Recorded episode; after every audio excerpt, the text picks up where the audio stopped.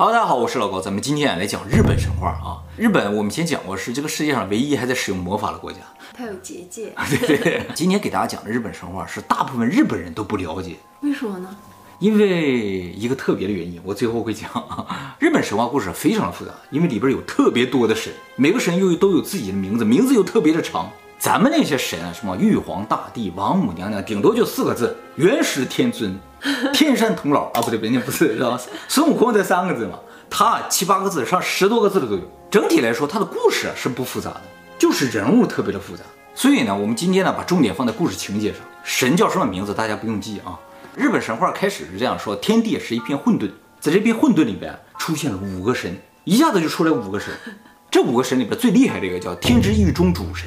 第二厉害呢，是创造了天的神啊，叫做高玉产朝日神，上个公司，日神集团是吧？第三个呢，是创造了地的神，叫神产朝日神，一个集团，一个集团这样。第四个呢，是活力之神，叫羽魔智阿斯科贝比古石神。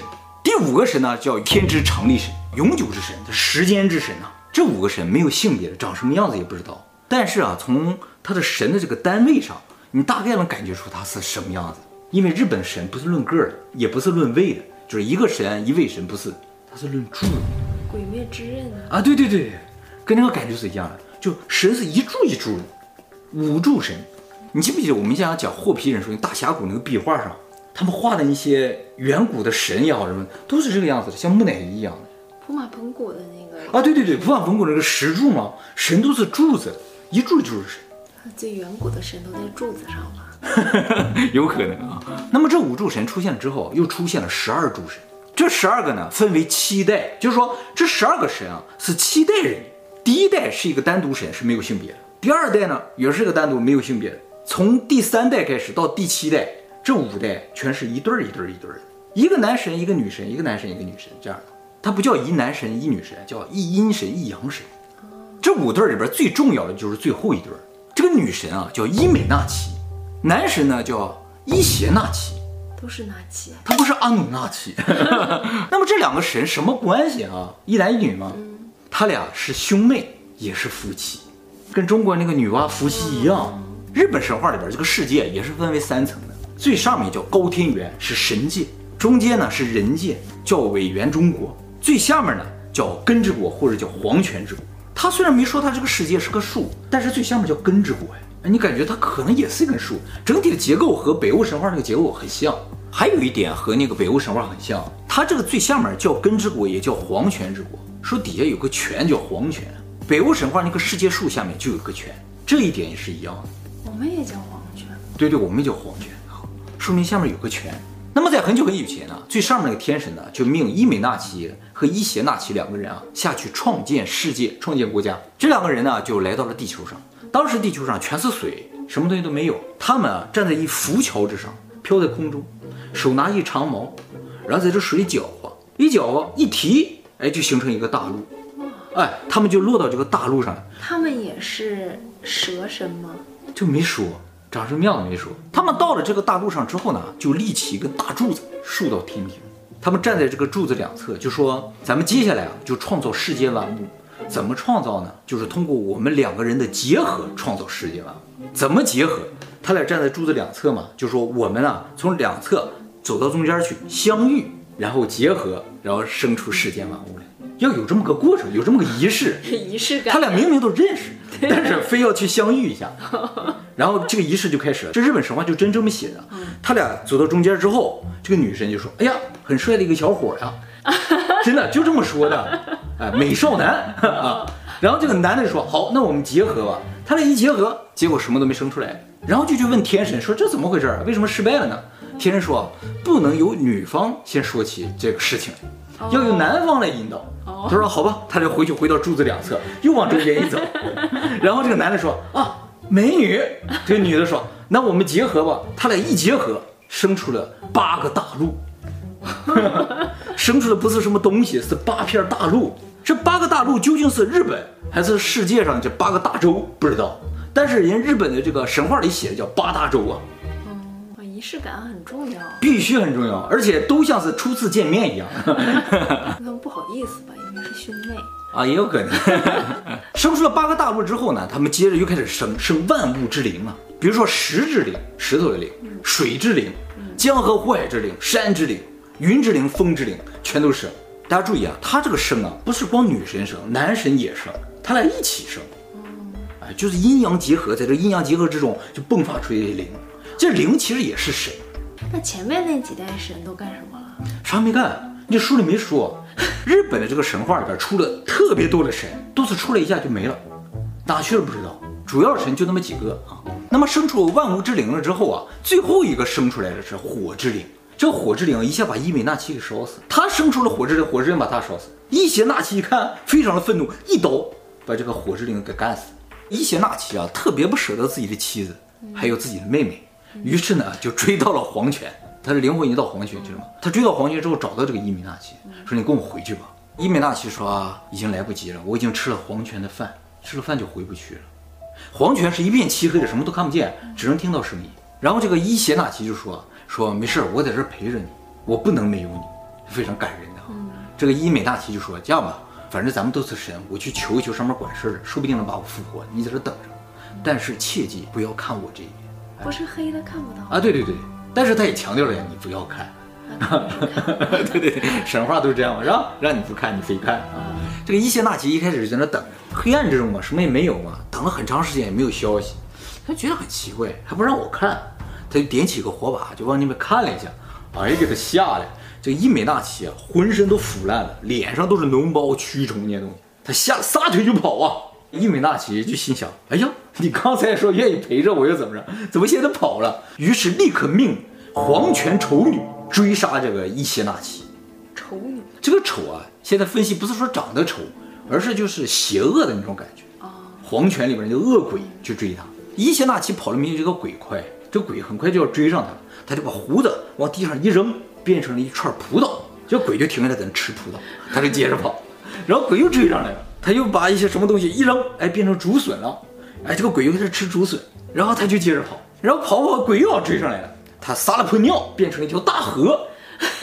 哎，这鬼就游过河，哎，接着追。在这个时候呢，伊邪那岐已经跑到了黄泉入口，一直在黄泉里面。他一直在黄泉里。那刚才的葡萄啊、河呀、啊，都是黄泉里的。黄泉里的没有，他用东西变的。哦，比如说黄泉啊和人界之间有一个洞口，他跑到那洞口钻出去之后呢，拿个大岩石把这个洞口封上。封上了之后呢？就伊美娜奇就想，你真是太坏了。说刚才说各种海誓山盟的，现在看着我这个样子撒腿就跑。你既然这样的话，我发誓每天杀死一千个你那边世界的生灵，哎，一千柱，反正你生灵都是神嘛，一千诸了。然后这个伊邪那岐啊就说，哎呀，你要这么说，我也没有办法，我从此每天就要生下一千五百诸神，哎，以保证我们这儿的繁荣继续能够发展下去。从此呢，我也不会再与你相见，我们就阴阳两隔了。在这个地方呢，就伊美那岐和伊邪那岐就永隔了。但是两个人是仇恨的。可是伊美那岐为什么满脸的蛆呀？这到黄泉就那样，尸体就腐烂了。就是你再爱的人，他如果变成了腐烂的僵尸啊，或者是变成了一个骨架了，你没法爱他。你爱的只是那个样子，就说明这么个故事。他又不是那个样子，你是不会爱的。尽管你觉得你爱的是他的心灵，根本就不存在。换了一个身体，你就不会爱了，是吗？哎，就说神呢和人其实差不多的。为什么是这样的话？一会儿我会讲到啊。那么这个伊邪那岐啊，从黄泉回来的时候，浑身上下都沾了很多的污秽。于是呢，他到一条河里边，准备把这个污秽洗掉。在这洗的过程中，就不断的产生新的神，这些污秽呢就变成了灾难之神。与此同时呢，还产生了除灾难之神，就能把灾难除掉的神。它都是成对成对出现，有灾难就除灾难。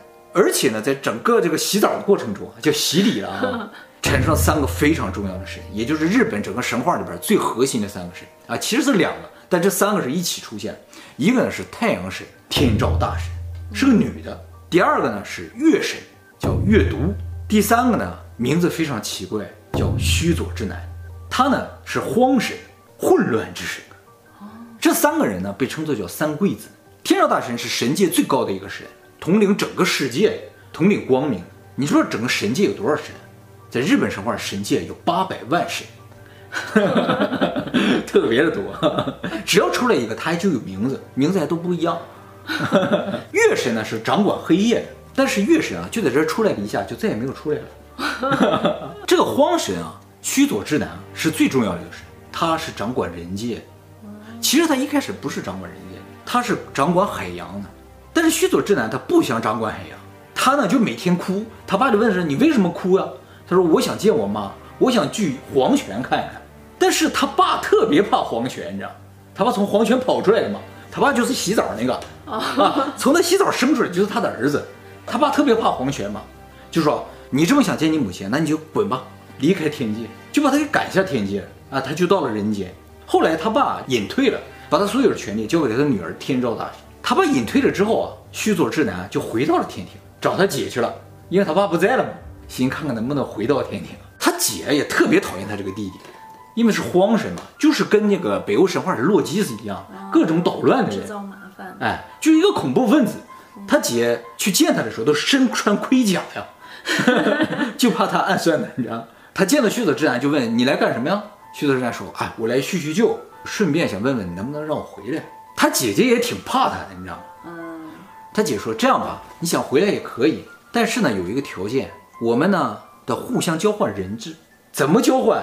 我们俩结合，天照大神生出三个女神，须佐之男生出五个男神，然后交换，三个换五个，三个换五个。然后这样呢，双方手里都有对方的人质的话，那你就留在天庭也可以。”须佐之男就同意了，然后就留在天庭。我刚才说那三个女神，五个男神也都是有名字的。哎，这个再没有出来过。不 不不，这五个男神还挺重要的。第一个男神叫什么名字啊？叫正在武圣圣，素日天人岁尔尊。好的。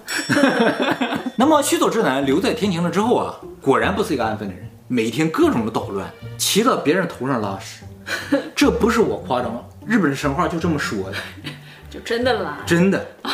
时间长了还整死了好几个神，整死了好几个神，你想想。哎，他那些神不也都是他的兄弟姐妹吗？其实理论上是这样，结果就把这个天照大神吓得躲到山洞里不出来。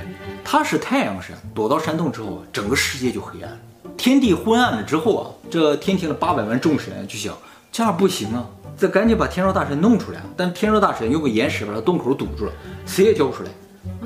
这时候八百万众神就一起开会，里边有一个智慧之神叫司金神呢，就说我有一招。大家就说什么招？什么招？智慧之神说话呀，跳。什么？跳舞。他就把这个武神叫来了，一个女的，说你给大家跳一段，然后跟大力神说，你呀、到那个洞口旁边就等着，天照大神一出来你就给他拽出来。这武神就在这跳，大家也不知道怎么回事，就在看，跳着跳着，然后大家也觉得跳的很有意思，哈哈大笑。这一笑啊，里边这个天照大神听见了。他心想不对呀，外边都昏暗成这个样子了，大家应该害怕，怎么会笑呢？他就把一个岩石扒了个缝，想看看怎么回事。这一扒缝，大力神一下给他揪出来，天地又亮了。天照大神出来了之后呢，就把须佐之男贬到人界去了，不让他再上天庭。他到人界去了之后呢，一开始是没有吃的东西的，他都饿得不行了。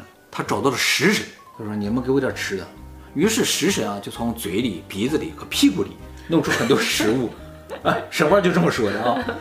给这个须佐之男，须佐之男一看说：“你这是侮辱我呀！”就把食神给干掉了。食神死后，他的身体就化为各种粮食作物，从此人间就有了粮食。那他就是找死呀！须佐之男来到人界之后呢，首先就到了日本的岛根县一个叫做出云的地方。在这个地方，他遇到了一对老夫妇。这老夫妇也是神了，当时在人界也都是神，都是神的子民嘛。这老夫妇叫角磨手磨，名字很短，是不是啊？但其实啊，这是简称。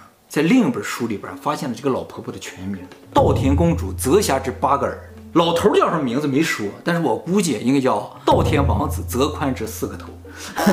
这老夫妇在那哭泣啊，这个须佐之男就去问说：“老人家怎么了呀？”老夫妇说：“我们这个地方出现了一个大怪物，八个头的大蛇。我正好有八个女儿，这个蛇啊，每年吃掉我一个女儿，我现在只剩一个女儿。今年她很快也就来了，我想可能我这个女儿也保不住。”须佐之男一看她是个女儿，哎呀，长得好漂亮，就跟老夫妇说：“这样啊，我帮你解决这个事情。我天照大神的弟弟，一等一的高手，没有问题的，交给我。但是你把你女儿许配给我。”嗯，这老夫妇一听，哇，天照大神的弟弟，那当然可以了。于是须佐之男啊，就把他的女儿啊变成了一个梳子插在头上。他这个女儿的名字在不同的版本的叫法也完全不一样，最短的叫齐道田姬。最长叫久之燕爱泰，每等与麻奴两笔卖命。其实这个名字是最准的，就全名就应该是这么长的。接下来须佐之男呢，就筑起一面墙，开了八扇门，在每扇门前面啊放了一个大酒桶。据说这个大怪兽啊是喜欢喝酒的。结果这个蛇就真的出来了，出来的时候正好八个头进到八个门里面，开始喝酒，喝完了喝醉了，须佐之男跳出来把他头全都砍掉。这个八头大蛇其实很奇怪，按照日本史书的描述，它不仅有八个头，还有八个尾，所以你可以身子是一个，身子也没说是一个，说身子像八座山啊。你很难判断它是一个蛇，很有可能是八个蛇。须佐之男把这个蛇干掉了之后呢，就把蛇抛开了。结果在大蛇的肚子里边啊，就发现了一把神器草剃剑，这是日本三神器之一啊。现在啊，天皇手里就有这个草剃剑，就就是那啊，就是蛇肚子里挖出来的，就是那把，天皇世代传下来的。三神器都是那个时候产生的。现在天皇交接的时候，就是平成天皇变成现在令和天皇的时候，这三神器也交换了。须佐三个汇合了会有什么法力？这三个汇合倒不是说有什么法力，就是说这三个合起来就证明谁是日本的主人，谁是神的孩子。只有神的孩子才有这个东西，因为这个东西原是神的。这能证。须佐之男拿到这个剑之后呢，他因为想和他的姐姐搞好关系嘛，就把这个剑送给他姐姐啊。他姐姐收到这剑，哎，不错，就留下来。后来给了天皇了啊。从此之后呢，须佐之男就和你把梳子生活在了一起。他不把那个女的变成梳子了吗？不是，他没有再变回来啊，变回来了。然后接下来呢，就讲到了这个须佐之男的子孙，须佐之男的第六代曾孙叫大己贵。大己贵啊，有八十个兄弟，这八十个兄弟啊叫八十神。但是八十神不包括他，他兄弟八十一个，你是八十神，他是大几贵，就强调他也很特殊呗。他一直啊被八十人欺负的，一天到晚差使他干这个干那个。其实这所有的神啊，都是须佐之男的后代嘛。须佐之男特别的坏，所以这些人都特别的坏。只有大几贵啊，挺好的这么一个人，非常温柔善良。那么在他们住的地方旁边那个国家里边啊，有一个美女叫八上姬。大几贵加上他这八十个兄弟啊，都喜欢八上姬，所以啊，他们就决定八十一个人啊，都向八上姬啊告白，排着队去了旁边那个国家。走在路上啊，遇到一只白兔。这只白兔啊，没有皮毛，浑身疼得不得了，就向这个八十神求救。八十神就说：“哎呀，你呀，到那个海水里洗一洗，到有风的地方吹干了就好了。”这个兔子就跳到海里啊，好疼啊！然后又到那个风大的地方一吹，肉都裂开了，所以特别的疼。因为这八十神是坏的嘛，就故意指些坏招。这个大脊贵看到了，就说：“兔子，兔子，你怎么了呀？”这兔子说：“啊，其实啊，我今天啊是从另一个岛上到这个地方来的，但是我不会游泳啊，我想过海。”我看到海里有很多鳄鱼，书里真写到鳄鱼，但是日本啊没有鳄鱼，这是很奇怪的地方。一会儿我们再提到啊，它里边有个特别奇怪的地方，就决定了它可能不是日本的神话。他就想利用这些鳄鱼啊到这边岛上来。他想了一招，他说：“鳄鱼啊，你看你这兄弟这么多，我兄弟也很多的，要不比比谁家人多？”这个鱼说：“啊，比比呗。”他说：“那怎么数呢？”这个兔子说：“这样啊，你们排好一条直线，哎，从这个岛排到那边。”我这跳过去，然后我就一个一个数，数到那边我就知道你有多少了嘛。咱比比看谁数量多。鳄鱼说行，然后他就排成一条直线，然后他就要跳，噔噔噔跳，一个两个三个四个这么跳，跳到最后他就觉得鳄鱼真是太傻了，嗯，他就说了，哎，你们这帮傻子，说了这么一句话，最后一个鳄鱼把他拦下来，把他的皮给扒了，他就变成现在这个样子。大己贵说，哎呀，你呀不要去洗海水，到那河里啊淡水里去洗一洗，然后身上裹上花粉。他自己就好了，这兔子就听了他的，哎，一弄哎就好了。兔子就说：“你们这是去哪呀？”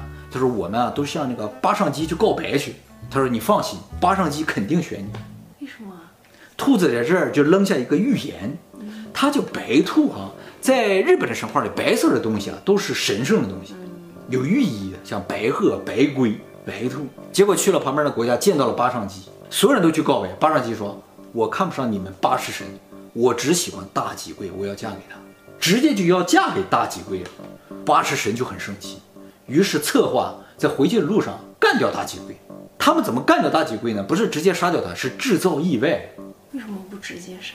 直接杀掉可能不太好，不够坏，你知道？哎，他们就跟大己贵说：“我们这个山上有野猪，我们想抓只野猪来吃，你呀、啊、就在最头堵着它，我们把它往下赶，大吉贵说行，那我在这堵着他呗。结果他们上山顶啊，把一个烧红的石头扔下去，大吉贵这一接，啊，烧死，死了呀！死了。这大几贵一死，大几贵的母亲马上上天庭去告状去了，说我这儿子被八十神干掉了，他们这么坏，你们这样可以吗？这天庭一想，哎呀，确实是不太好，复活，大几贵又活过来了。活过来，大几贵说，哎，哎呦我天，好热，怎么回事？八十神，我的天，你怎么还活过来了呢？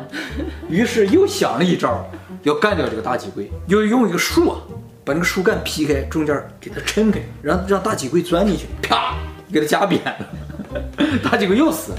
他妈又上天庭去告状，又把他复活了。后来他母亲就跟这个大吉贵说：“说你呀、啊，不要跟这八十神在一起，对呀、啊，太危险，我也不能总上去把你复活，你赶紧离开这个地方。”这个大吉贵就离开了这八十神所在的地方。后来他通过一个神知道了，说他呢是须佐之男的后代，说你去找须佐之男，那些不也是须佐之男的后代吗？对对对，他说你去找须佐之男，他也许会帮你。须佐之男，代须佐之男还活着呢。须佐之男是无限寿命的，所有的神都是无限寿命的。他们虽然有一代一代，但数量只是不断增加，没有人会死，除非被啪叽夹死或者被火石烧死。哦，这个大吉贵啊，就跑到了一个须佐之男所在的地方，先遇到了须佐之男的女儿，叫须氏里姬啊。这个须氏里姬看到大吉贵，一眼就爱上大吉贵，一见钟情，他俩就私定终身。刚才邻国的那个呢？邻国那个最后大吉贵也娶了，私定终身之后，这个李姬就把他带回家见了须佐之男。须佐之男特别不喜欢大吉贵，因为他不坏，因为他不够坏。须佐之男就说：“这样吧，你今晚就住在这个屋子里。”大吉贵想啊，那我就住这儿吧。他女儿知道他父亲不是什么好人呢，就跟大吉贵说：“你呀、啊，拿着这个手帕，有什么危险呢，你就挥舞手帕。”大吉贵心想：“我能有什么危险呢？”哎，你等一下。这是须佐之男的女儿，嗯、但是大喜贵已经是须佐之男的第六代了。对，也就是说，这个女的，就是和大喜贵结婚的，她这个女儿是大喜贵的奶奶的奶奶的奶奶的奶奶，就是这么样的混乱。因为他们没有寿命，所以就可以无限结合，各种结合都是有可能的。那么这个大喜贵就住到那个屋子里面去了，他女儿就塞给他一个手帕嘛，说一旦出现什么危险，就挥舞手帕。果然晚上从屋子的各个地方都出来蛇，这大喜贵吓啊，狂挥舞手帕。这蛇就退去了。第二天呢，须佐之男以为大酒鬼已经死了，结果大酒鬼出来说：“啊，早上好。”须佐之男，哎呀，可以呀、啊，你今天晚上住另一个屋，住这个屋啊。就大酒鬼想，你住旁边就住旁边呗，住到里边。结果晚上又是蜈蚣，又是蜜蜂，哇，飞出一堆。他又挥舞手帕，哎，这东西又退出去了。第三天了，他出来说：“哎，早上好。”须佐之男看，我在使用绝技了，说：“来，你跟我到这个草原上来啊。”这个须佐之男射箭。啪！射出一根箭，射很远。你如果聪明的话，大概应该知道我这个箭射到哪去了，把它找回来。大吉贵呢，就跑到这个草原里边去了。然后接着呢，徐佐之男说：“哎，我要射火箭啊！”啪，一个火箭射进去，整个草原就着了。大吉贵就被困在里边，死定了。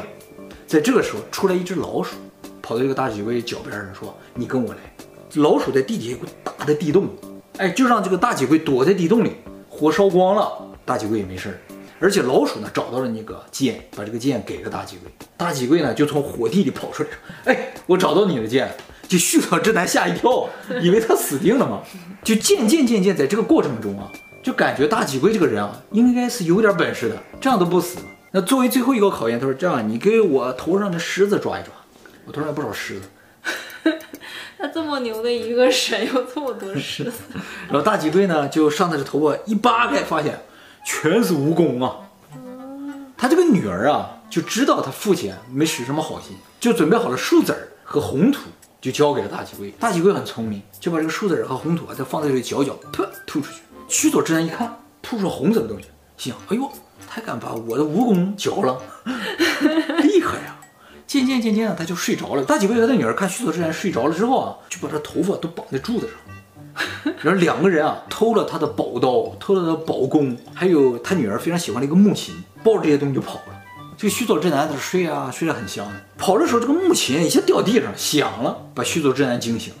须佐之男把头发睁开了之后，他已经跑挺远了。须佐之男就站在那就喊呐：“大吉贵，好样儿！你呀、用我的刀和弓啊，就可以对付八十神，没有问题的。从此人间这片地儿就归你了。”你以后就不要叫大几贵了，叫大国主，啊，他是得了斯德哥尔摩综合症吗？有点这样。但是有一个条件，你必须把我的女儿娶为正室。哦，而且呢，以后要建一个超级大的宫殿。你这个混蛋，这样结束的，这是原文同声传译啊。结果呢，这个大国主啊，就拿到了宝刀宝弓，就统一了人界了。从此呢，就建立了一个非常安定繁荣的国家。又过了很多年呢，天照大神啊，突然想起一事儿来说：“哎，人界现在怎么样呢？说人界啊，现在被须佐之男的从从从从孙掌管着，叫大国主，管理得很好。”天照大神就心想，他是须佐之男的子孙，不好吧？终究有可能是邪恶的。要不咱把这片地儿收回来吧？这样派刺客去把这地儿给我收回来。派谁去呢？就是我刚才说的，他们的交换人质其中的第一个男神正在武圣圣素日天人岁尔尊。正在呢一看底下的情况说我不去。天照大神呢又派了第二个人去，也是这个交换的男神里边啊。叫天普比神，哎，这是简称了啊。天普比神去了，去了之后呢，很快就爱上了大国主统治这片土地，就住下来了。过了很多年都没回去，天照大神就心想：哎，这个人我是派去了啊，怎么没回来呢？不行，这次得派个厉害一点的，把刀神派去了，叫剑玉雷呀。刀神下去了之后，见到了大国主，说：这片地呀，是我们天照大神的地方，我们现在要收回来。你看是我强行给他夺回来呀，还是你让给我呀？大国主说道理是这个道理，但是这时候大国主的儿子出来了，大国主的儿子也是神啊，叫做剑玉明方。剑玉明方就说了，说你算从哪蹦出来一根葱啊？凭什么跟我们要土地啊？我们可是大国主家，也不是一般人啊。这样吧，我们俩决斗，谁赢了谁说了算，怎么样？这刀神心想，哎，你还跟我叫嚣？剑玉明方他为什么敢叫嚣啊？他是底下的战神啊。啊，也是很能打的，所以两个人就决定决斗。结果剑玉明方没打过这个剑玉雷，刀神是一对一的高手，但是战神啊，他是战争很厉害，战术，战术啊。这个打败了之后呢，大国主就说：“好，我就把国家让给你，但是我有一个要求，你要为我建立一个超大的神殿，从此供奉我。这个神殿呢，就是现在出云大社，里边供奉的就是大国主。”以此为条件，从此这片土地，日本这片土地就归天照大神管理。那么天照大神拿到这片土地之后，也得派人去管理。派谁去呢？就派了我刚才说那个正哉，他不是不愿意去吗？正哉有一个儿子，让他去。他这个儿子啊，名字也很长，叫天津炎炎火琼琼楚尊。其实前名更长。这不是，这不是全名，这不是全名，这是简称。全名叫天耳其治国，耳其治天津日高日子，藩能尔尔义名。这个琼琼楚尊呢，就降临到这个人界了啊。这个事情呢，是日本神话里非常重要的事情，叫天孙降临。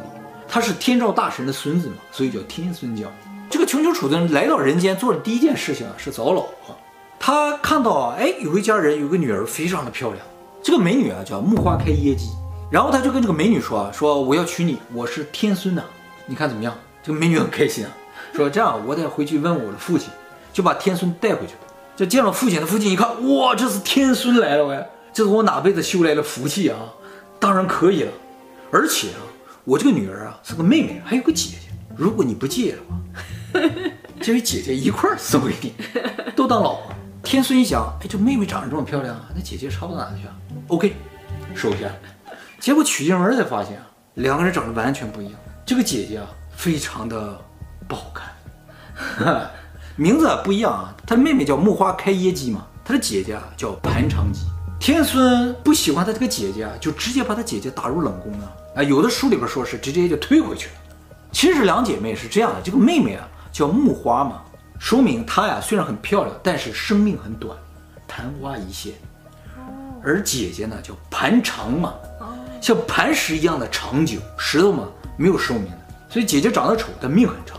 天孙选择了妹妹，没有选择姐姐，从此天孙的所有子孙就有了寿命，就变成了人。哦，人是这样产生的，因为他这样一个选择，造成了神少了一部分能力。这部分能力就是寿命的无限，他拿美貌换的。对，这是我们人类的命运。所以神肯定长得都是很丑的，哦，是的，应该是这样的。有一点吓人啊。对对对，所以我们讲到这儿才真正出现人呢。那么这个穷穷楚的曾孙就是日本第一代天皇，叫神武天皇。这整个就是日本的神话。我刚才讲的这日本神话，其实都写在日本的一本书里边，叫《古世纪》。这本书不是什么没有名的人写的，是国家发行的一本，算是正规历史书的一本书。哎，这本书呢是在一千四百年由第四十代日本天皇命人撰写，把日本整个的历史全部记载下来。但是当时日本并没有自己的文字，只有语言，于是就把唐朝的那些文字引进进来了，把他们的发音套用文字写成了这个神话故事。所以这个神话故事非常难懂。这字并不代表这字的意思，而是代表发音，所以都得读出来之后才知道啊，以前讲什么事儿，去猜，你知道？哎，日本人也看不懂，日本人也看不懂，中国人也看不懂，中国人也看不懂，只能在日留学生能看懂，有点那个。那么古世纪呢，就是通过一个神话故事来描述日本这个国家、日本这个政权是如何诞生的嘛，所以特别像圣经，圣经也是一个故事嘛，然后就变成了犹太人这个国家是怎么诞生的。啊，对了，我刚才提到说这本书里有一个谜团嘛，哎，不仅说这个鳄鱼的问题啊，还有一个就是这本书啊，从神话的部分一直讲到了第三十三代天皇到推古天皇的部分，日本很长一段历史，这么段历史里边居然完全没有提到富士山，怎么会？这很奇怪，考古学家就搞不明白了，说既然是我们日本的历史的话，怎么会没有富士山呢？对不对？而且书里面提到了很多就是山。啊，各种各样的山上有这种灵，那种灵就没有提到富士山，就感觉富士山啊是这个神话故事后来出来的。那么再回到我开头说，为什么日本人也不知道日本人的神话？不仅仅是因为他读不懂，主要原因啊是因为二战，在二战的时候日本是战败国，有很长一段时间日本是由美国统治，美国统治期间把日本的神话从教科书中完全剔除。以前在教科书里啊？对啊，教科书里是有的，说明有什么？就战败的国家没有历史，所以我想以后啊，咱们人类一定和 AI 会发生一场战争，谁输谁没历史，AI 赢了，人就没有存在。过。